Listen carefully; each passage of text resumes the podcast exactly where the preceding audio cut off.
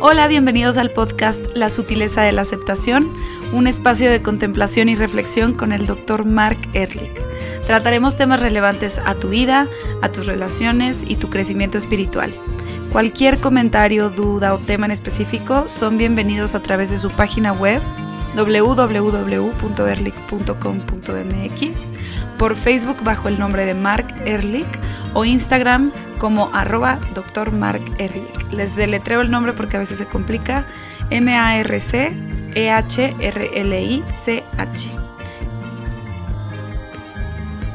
Hola Mark, ¿cómo estás hoy? Hola Lu, ¿cómo estás? ¿Cómo te va? ¿Bien? ¿O ¿Todo bien? Ya todo mejor, ya sin gripa. ¿Tú? No, yo sigo y seguramente voy a estar tosiendo en en esto, pero me van a perdonar porque si no tengo que apagar y después volver a prender. Mejor toso y te pido una disculpa. Muy bien. Oye, pues en el, en el podcast pasado estábamos hablando de la relación con los padres, porque era el Día del Padre.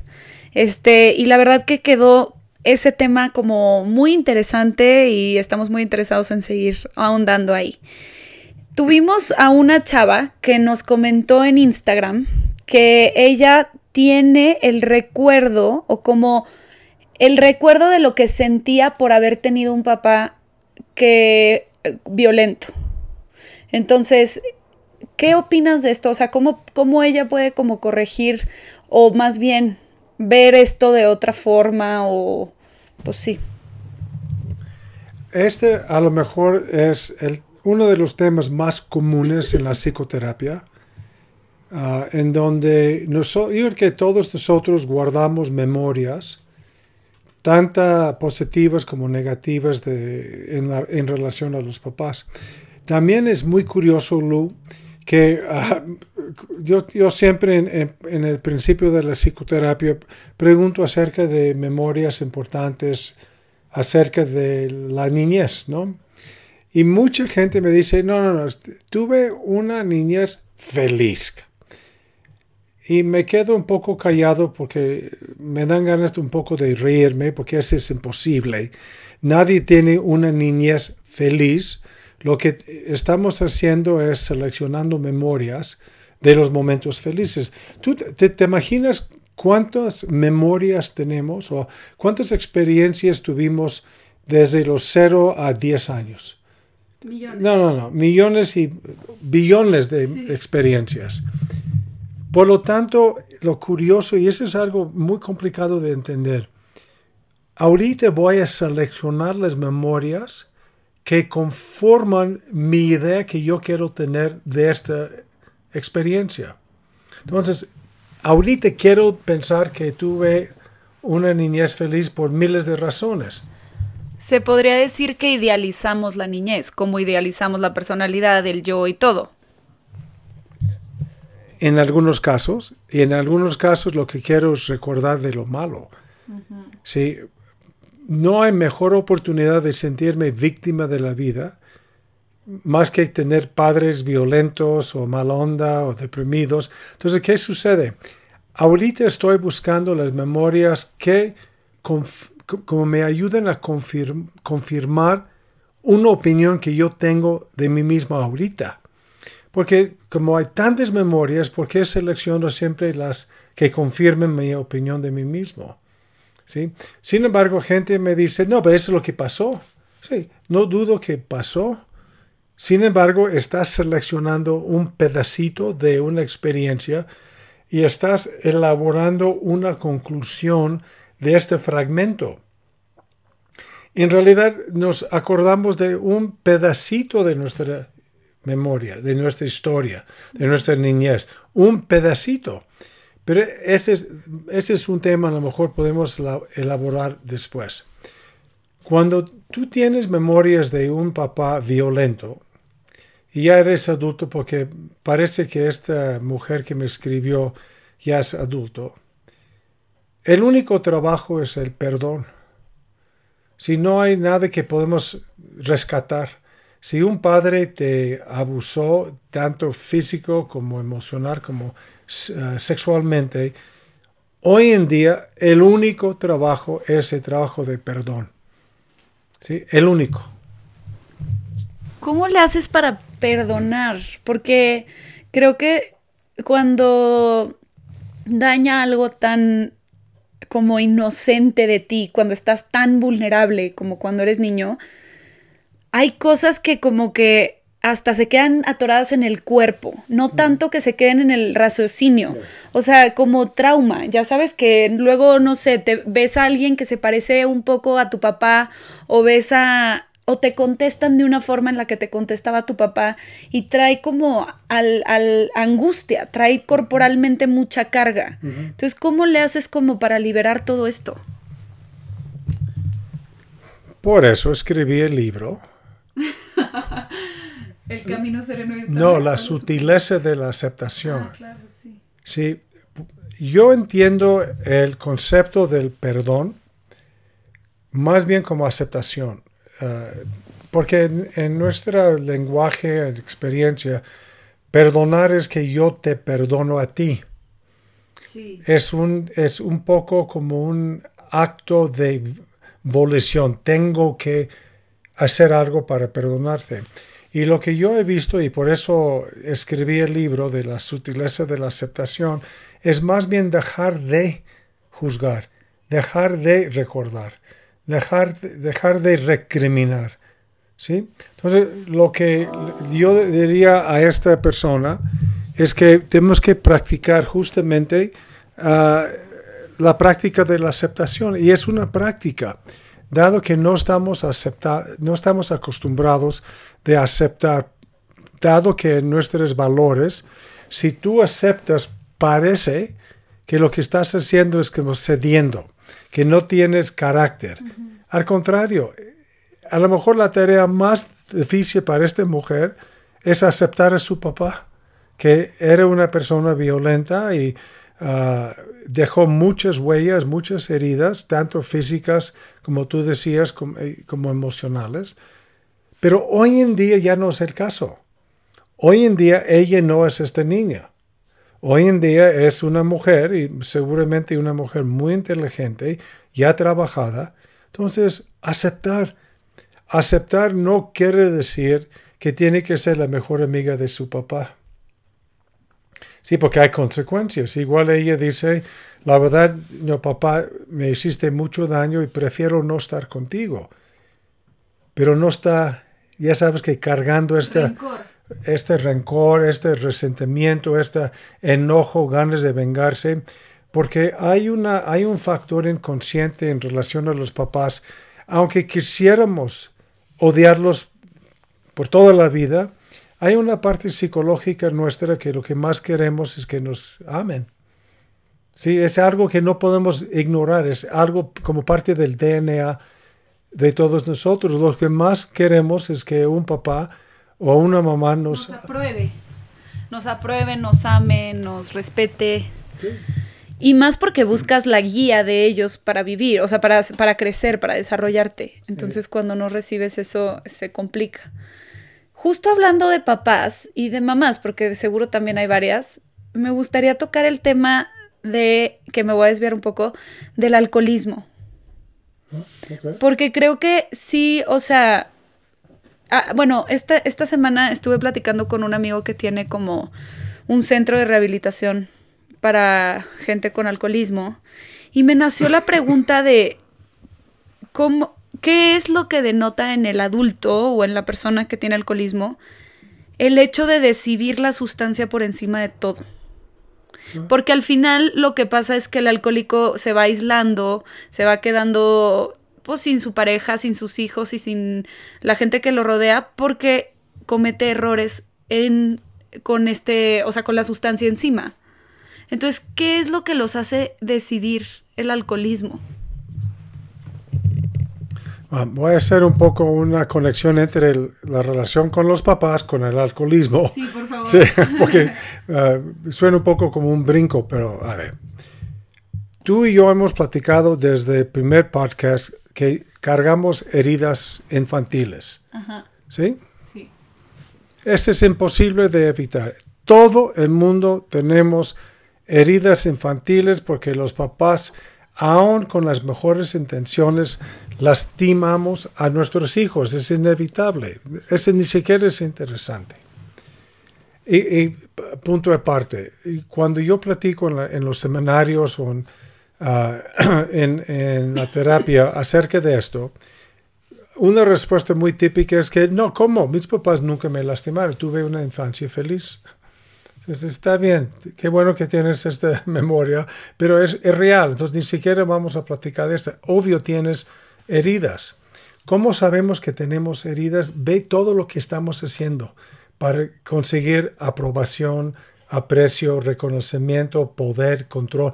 Todas estas estrategias defensivas están basadas en el miedo de no ser amados de forma incondicional. Cuando la gente utiliza el alcohol, ahí está la conexión. Cuando la gente usa el alcohol para suavizar sus heridas, es exactamente lo mismo que tú ya estás estudiando psicología, quieres sacar un 100 en un examen y entonces estudias y revisas y haces preguntas porque lo que estás buscando es que a través de esta calificación me siento adecuada, competente. todo esto son ídolos del amor, son sustitutos por el amor que todos estamos buscando, lo cual es 100% funcional. Sin embargo, por circunstancias de familia, por el ambiente social, y si quieres por una dinámica kármica de vidas pasadas, etc., la gente encuentra el alcohol como una estrategia para suavizar las consecuencias de estas heridas. Ejemplo muy típico. Hay un chavo de 18 años que es un poco como torpe a nivel social. No es el mejor bailarín, no tiene la mejor plática, no es lo más guapo. Por lo tanto, llega a un antro, una reunión y se siente inseguro. ¿Sí? Dudas de sí mismo.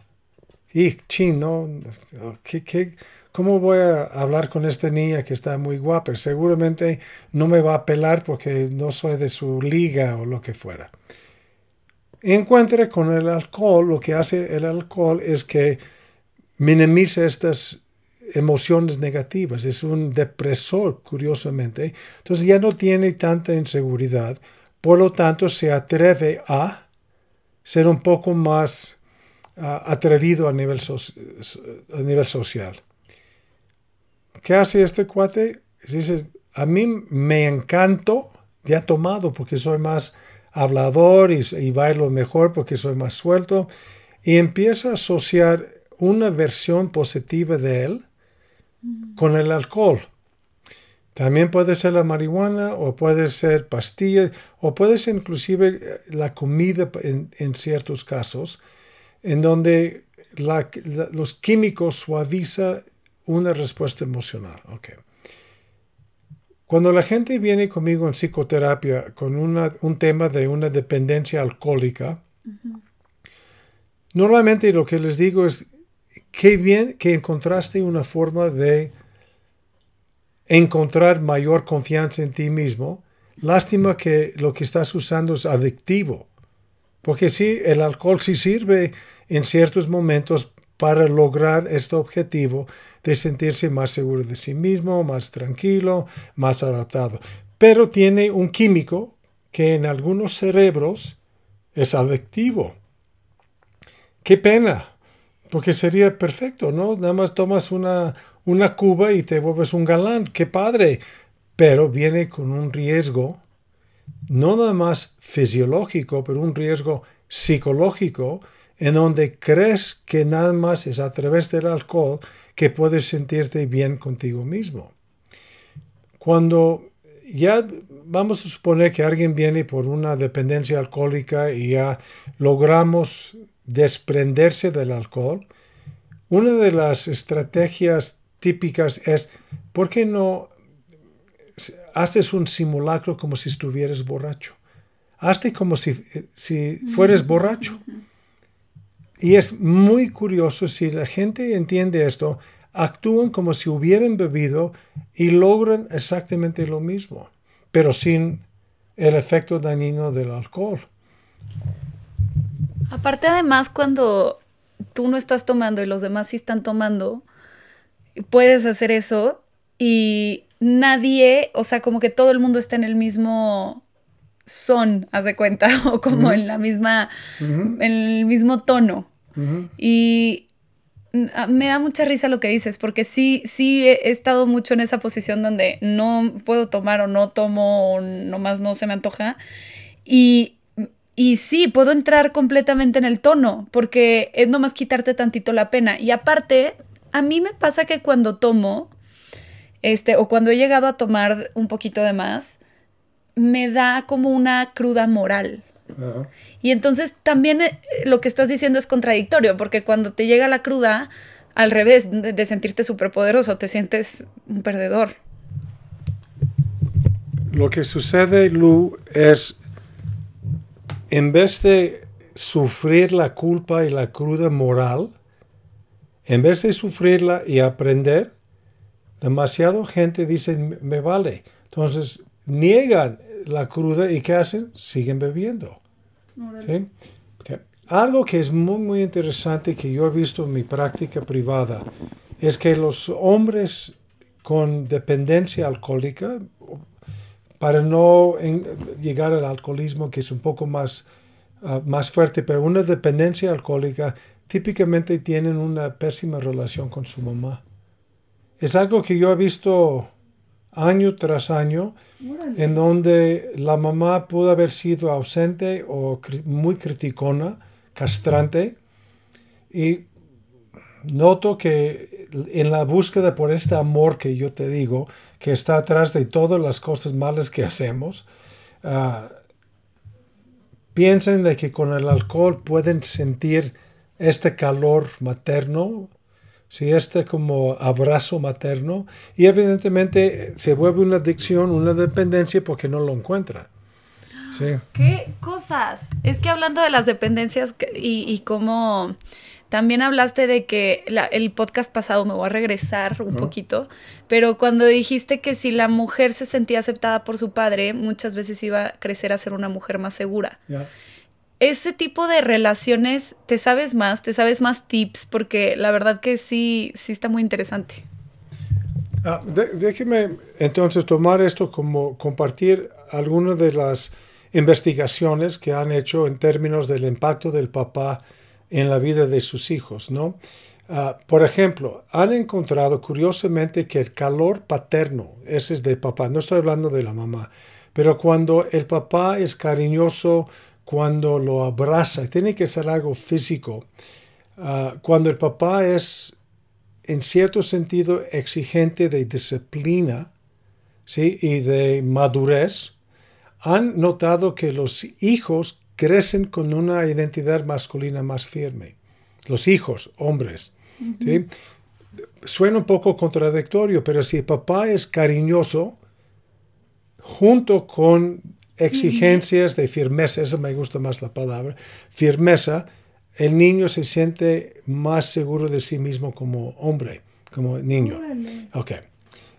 Algo que platicamos ah, la semana pasada que también es un poco como curioso, aunque se puede entender, las niñas se sienten más niñas, más femeninas, cuando sus papás estaban muy involucrados en su vida la, participación del papá en la vida de una hija contribuye en una forma significativa a la confianza de la niña en ser niña. ¿Sí entiendes esto? No, completamente. O sea, te digo completamente porque creo que yo tengo una relación con mi papá así. Él era tan involucrado que me levantaba un domingo y me decía, vamos a comprarte ropa. Y entonces me acompañaba y me, y me veía y se tomaba el tiempo para verme el vestido y decir, me gusta cómo se te ve aquí, pero sin pena, era una relación muy como no dividida porque eres hombre y yo soy mujer, era una cosa como muy mm. padre y sí veo que tengo una, sí, sí, a veces peco de segurita, o sea que le tengo que bajar y ser, pero justo tengo una relación muy así. Uh, déjame tomar un paréntesis. quiero decirte que yo veo gente, ya sabes, en, en, distintos lugares y los que han escuchado el podcast, en vez de felicitarme a mí por el podcast, me dice, ¿quién es esta mujer, Lu, que se oye tan fresca y tan padre la plática?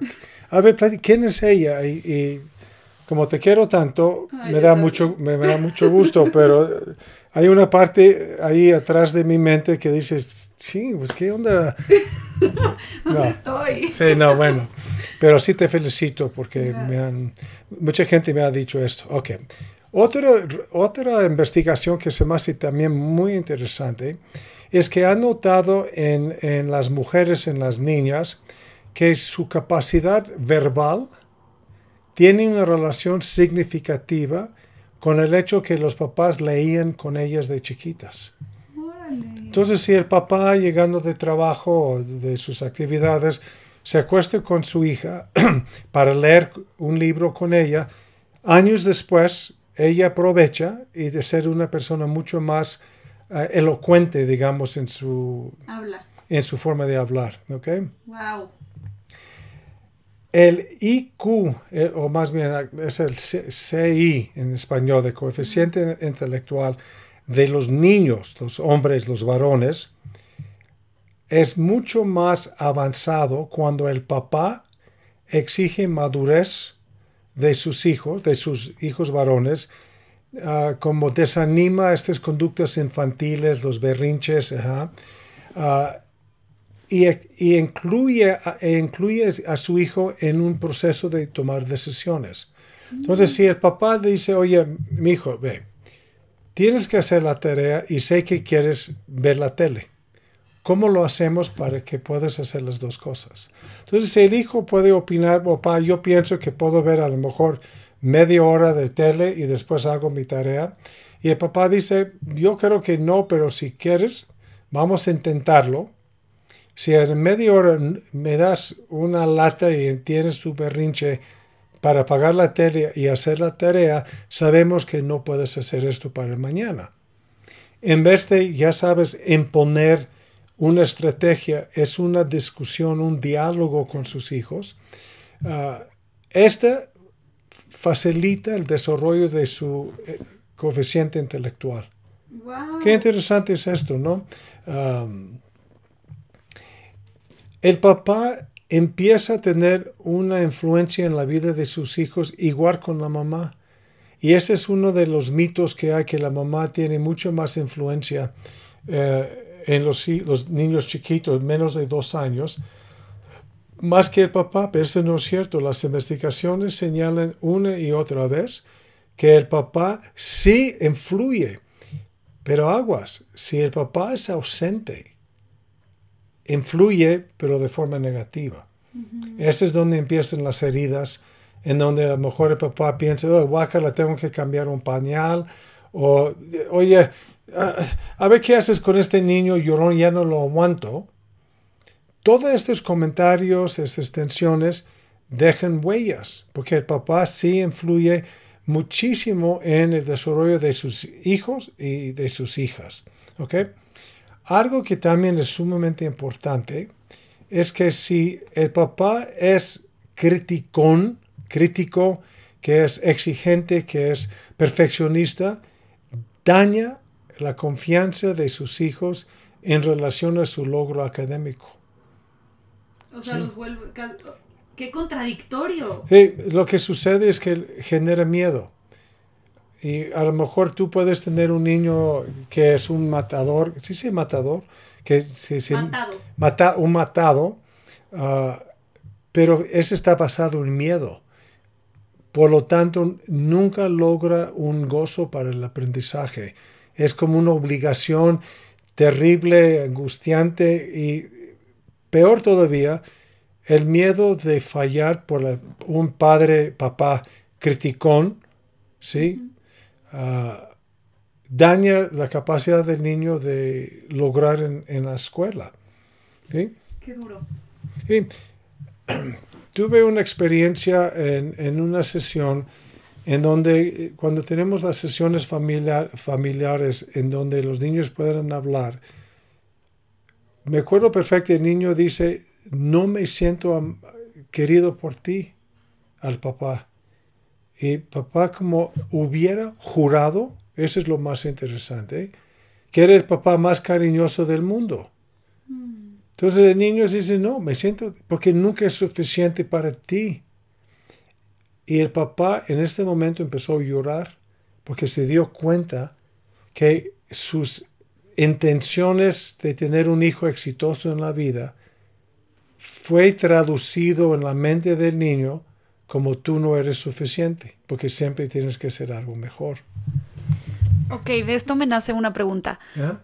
¿Qué? O sea, porque a ver, yo como me imagino mi maternidad o cuando yo ya sea madre o, así, cuando crea mi familia, como que me dan ganas de, de guiarlos, nada más, y de observarlos crecer y de estar para ellos, pero no estorbar. Pero qué difícil, porque, o sea, mi pregunta es, ¿está bien el concepto de tratar de ser una guía y no estorbar? ¿O qué tanto te metes en una paternidad o maternidad? ¿Quién sabe? te voy a decir algo que es muy importante, Lu. Ah, una gran parte de una relación funcional en casa es que amas a tus hijos.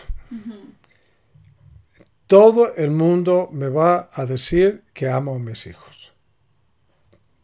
Pero no, no hay que ver, porque es muy fácil decir amo a mis hijos y otra cosa es decirlo, pero no lo actúas. Y como no lo actúas, te estorba. Me ha tocado muchas mujeres profesionistas que no tiene el chip maternal. No, ese no es malo. Hay, hay mujeres, como hay papás, hombres, que se realizan a través de la relación con sus hijos. Hay otras personas que se realizan a través de su profesión. Hay otras gentes que se realizan a través de su arte. ¿Okay? No todo el mundo tiene la ah, genética psicológica para ser mamá o papá. Yo te conozco, entonces ni te preocupes. Vas, tú vas a dedicarte y vas a realizarte a través de tu maternidad, lo cual no quiere decir que tienes otras actividades, pero se te nota que para ti la maternidad es quien eres. Sí. Ok. Dado esto como base, tenemos que disciplinar a los niños y te garantizo que te vas a enojar a lo mejor dos veces al día. No pasa, de veras no pasa nada. Lo importante es que, ¿cómo dirías tú? You take ownership. Que, Sí, que me responsabilice por mis acciones y consecuencias. Creo que me han dicho mucho, y tú lo has dicho, no sé si eres tú, pero que cuando los papás también muestran cierta vulnerabilidad emocional o como un perdóname, reaccioné, tal vez reaccioné un poquito de más. Eso arregla un poquito la herida, ¿no? ¿Te imaginas para un niño de tres años, cuatro o cinco, que su mundo es su mamá? Su mundo. Y cuando la mamá está de malas porque, no sé, uh, tuvo un pleito con su mamá, con la abuela, y está de malas porque el marido hizo una cosa o no hizo otra, está más impaciente, más intolerante con el niño y el niño tira la leche. Y ella grita, ¡Ah! Siempre estás tirando las cosas porque es impulsivo. En unos momentos se da cuenta que ya se pasó. Entonces, ¿qué hace la mamá funcional sana? Oye, mi hijo, perdóname, estaba yo medio enojada con tu abuela, tuvimos un pleito, y entonces me desquité contigo, perdóname, no fue tu culpa, todos tiramos la leche, vente, dame un abrazo y dime que me quieres. entonces, deja como un rasponcito, pero digamos, la compostura, obviamente es mucho más impactante que el responsito por tu enojo. Los niños de otra forma van a sentir una agresión cuando tú los quieres disciplinar. Si lo que el niño no, quiere es bañarse y tú dices, pues mijito, me da igual, te vas a bañar y ya con la firmeza o inclusive con enojo y el niño llora, evidentemente estamos dejando ciertas heridas. Sin embargo, después, cuando ya están acostados y estás con él, y soy mijito, sé que es un momento complicado para los dos, tienes que bañarte porque es más sano, ah, esa es nuestra rutina, eh, y entiendo que estabas enojado conmigo. ¿Ves? Lo que sana a los niños es saber y sentir que sus sentimientos son válidos. ¿sí? Ah, yo me acuerdo con, mis hijos cuando eran chiquitos y tenía que disciplinarlos, se veía en su cara odio. y yo, yo me acuerdo perfecto cuando les decía, sé que me estás odiando en este momento y puedes pensar lo que quieres de mí en tu mente. Puedes pensar cosas horribles de mí en tu mente. Pero si estos pensamientos salen de tu boca, entonces ya es mi responsabilidad, porque entonces ya es una falta de respeto. Y yo pensaba, y igual estaba yo equivocado, pero estaba yo validando su enojo y al mismo tiempo disciplinando la forma de expresarlo. ¿Sí? Es que conozco tanto a tus hijos que puedo ver cómo esto funcionó. ¿Pero qué, en qué forma funcionó? Eh, ejemplo, este, yo creo que cuando uno de tus hijos se enoja, es muy capaz de tomar una pausa y separar sus pensamientos para no reaccionar en el momento hay veces que se le va el churrún como a todas las personas en el mundo, pero a mí me parece muy difícil que cuando, cuando estoy enojada yo le tengo que pasar el celular a él para que mande el mensaje, porque le digo, es que si yo lo escribo en este momento, no va a salir mi mejor versión. Y él es muy bueno para canalizar su mejor versión cuando está enojado. Yo puedo decir, y, yo creo que mis hijos es un, son un reflejo de esto yo me realizaba como papá. No, no me costaba trabajo ser papá. ¿Y ¿Por qué? Pues por genética, por karma. No sé, eh, no, nadie en realidad sabe por qué alguien sí, otra persona tiene otro chip. Ah, y este ayuda mucho para que los hijos perciben ese tipo de entrega. Y eso es lo que tenemos que hacer todos. Si decides tener un hijo, hay que entender que todo lo que hacemos tiene un impacto. Y los papás en particular tenemos que tomar en cuenta que lo que hacemos en casa es sumamente impactante en los hijos. Pues qué interesante episodio. Muchas gracias por toda esta información. Recuerden que nos pueden mandar mensajes por mensaje directo y nos vemos la siguiente vez que estemos por aquí. Bye, que estén bien.